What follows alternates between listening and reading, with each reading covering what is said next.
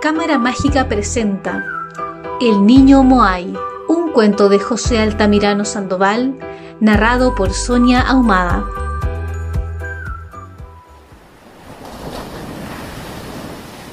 Cuando Cristóbal nació, sus padres decidieron ir a vivir a una isla muy lejana, en medio del Océano Pacífico.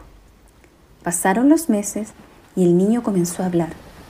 Su primera palabra fue Moam y la repetía todo el día. Sin embargo, sus padres no entendían lo que quería decir. Un día, al pasar por un puesto de artesanía, Cristóbal se acercó a tomar una figura en piedra propia de la isla, que era un moai. El niño comenzó a gritar, Moam, Moam, y entonces sus padres entendieron lo que esa palabra significaba.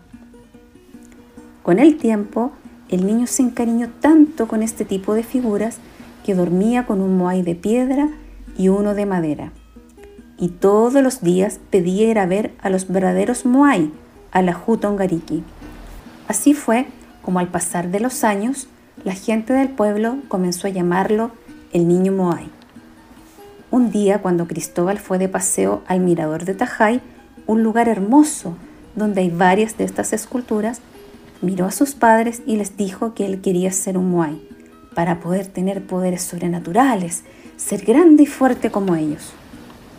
Una mañana de verano, Cristóbal despertó sobresaltado, se levantó y fue a la cocina donde sus padres tomaban desayuno y les contó que había tenido un sueño magnífico.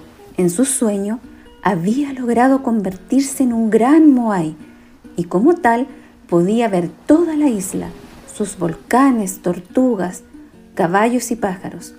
El niño se sentía inmensamente feliz, pero los otros Moais le dijeron, Cristóbal, tienes que volver a ser un niño para que cuando crezcas cuides los petroglifos, a nosotros y la cultura de la isla así como lo has hecho hasta ahora. Cristóbal entendió que su llegada a la isla no era casualidad. Su destino era cuidar y proteger a los gigantes de piedra que tanto quería.